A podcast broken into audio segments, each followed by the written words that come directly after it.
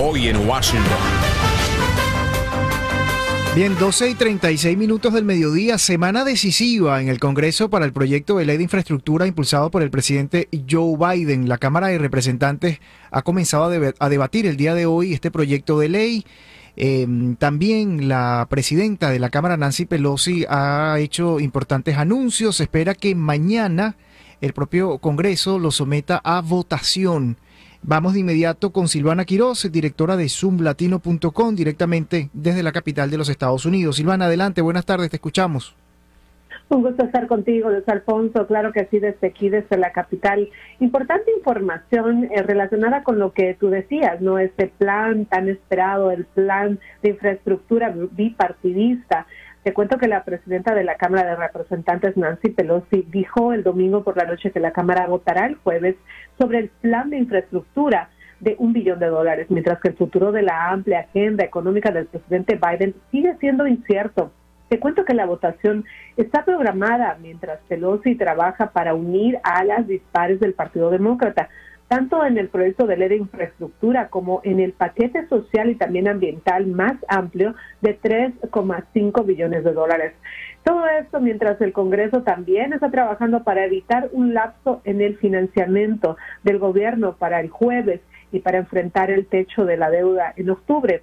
Te cuento que Pelosi, según eh, pues con el líder eh, de la mayoría del Senado, a, Chuck Schumer y altos funcionarios de la Casa Blanca, pasaron el fin de semana trabajando para negociar un acuerdo sobre este paquete social y ambiental, que es eh, pues el ala de la discordia en este momento. Hasta ahora no han podido llegar a un acuerdo entre demócratas progresistas y moderados sobre una cifra superior para el proyecto de ley social y ambiental o un marco de programas contenido en el plan.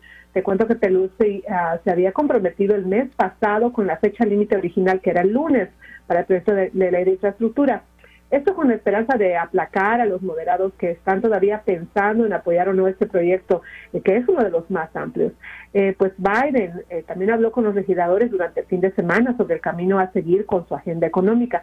Y según un funcionario de la Casa Blanca, te cuento que pues a, su llegada de, la Casa Blanca el domingo desde Camp David, el presidente expresó optimismo sobre las negociaciones, pero reconoció él dijo, creo que va a tomar eh, la mayor parte de la semana. Eh, el viernes Biden había dicho que pues las conversaciones están en un punto muerto, así que vamos a ver qué sucede si se vota o no este jueves, Luis Alfonso. Así es, Silvana, y recordarle a nuestra audiencia de Radio Caracol que el Senado ya aprobó este plan de infraestructura en una votación el mes pasado. Eh, recordemos que 19 republicanos se unieron a los 50 demócratas de la Cámara del Senado precisamente, ¿no? Para eh, hacer esta, esta votación y aprobarlo. Ahora está eh, pues en, esta Cámara Baja, en la Cámara de Representantes y definitivamente no es semana crucial solo para el Congreso, porque es semana crucial para la administración Biden, Silvana. Para la administración Biden también, porque bueno, otro de los puntos que también preocupa aquí en la capital y mucha gente está pendiente a lo que pueda suceder es se va a cerrar o no el gobierno esta semana. Y es que los republicanos del Senado están preparados para hoy lunes bloquear un proyecto de ley que financiaría el gobierno. Eh, proporcionaría miles de millones de dólares en ayuda por el huracán y evitaría un incumplimiento de las deudas estadounidenses. Eh, parte de la renovada campaña del partido para pues, socavar la agenda económica más amplia del presidente Biden. Te cuento que la esperada eh, oposición del Partido Republicano seguramente asestará un golpe mortal a la medida. Ellos no quieren, no están de acuerdo y pues esta medida ya había sido aprobada por la Cámara la semana pasada, pero ahora amenaza con aumentar la presión sobre los demócratas para que diseñen su propio camino a seguir antes de la serie de plazos fiscales urgentes. Pues no abordar los problemas podría causar una grave calamidad financiera, esto advirtió la Casa Blanca, lo que podría hundir a Estados Unidos en otra recesión, ellos dicen. Pero pues antes de la votación planeada para hoy lunes, el líder de la mayoría del Senado, Mitch McConnell, eh, también está apostando por la por la oposición de su partido. Dice que los republicanos no están dispuestos a votar por ninguna medida que aumente o suspenda el techo de la deuda, mm. incluso si no tienen intenciones de cerrar el gobierno en el proceso. Pues los legisladores republicanos creen que aumentar el límite de endeudamiento que permite que el país pague sus facturas permitiría a Biden y a sus aliados demócratas perseguir billones en gastos adicionales y otros cambios de política que ellos, por supuesto, no están apoyando. Así que, mira, eh, sí, momentos cruciales esta semana en el Capitolio, un tire y afloje de ambos partidos para ver qué es lo que va a suceder con la parte económica del país. Así es, Silvana, estas y otras noticias en zoomlatino.com.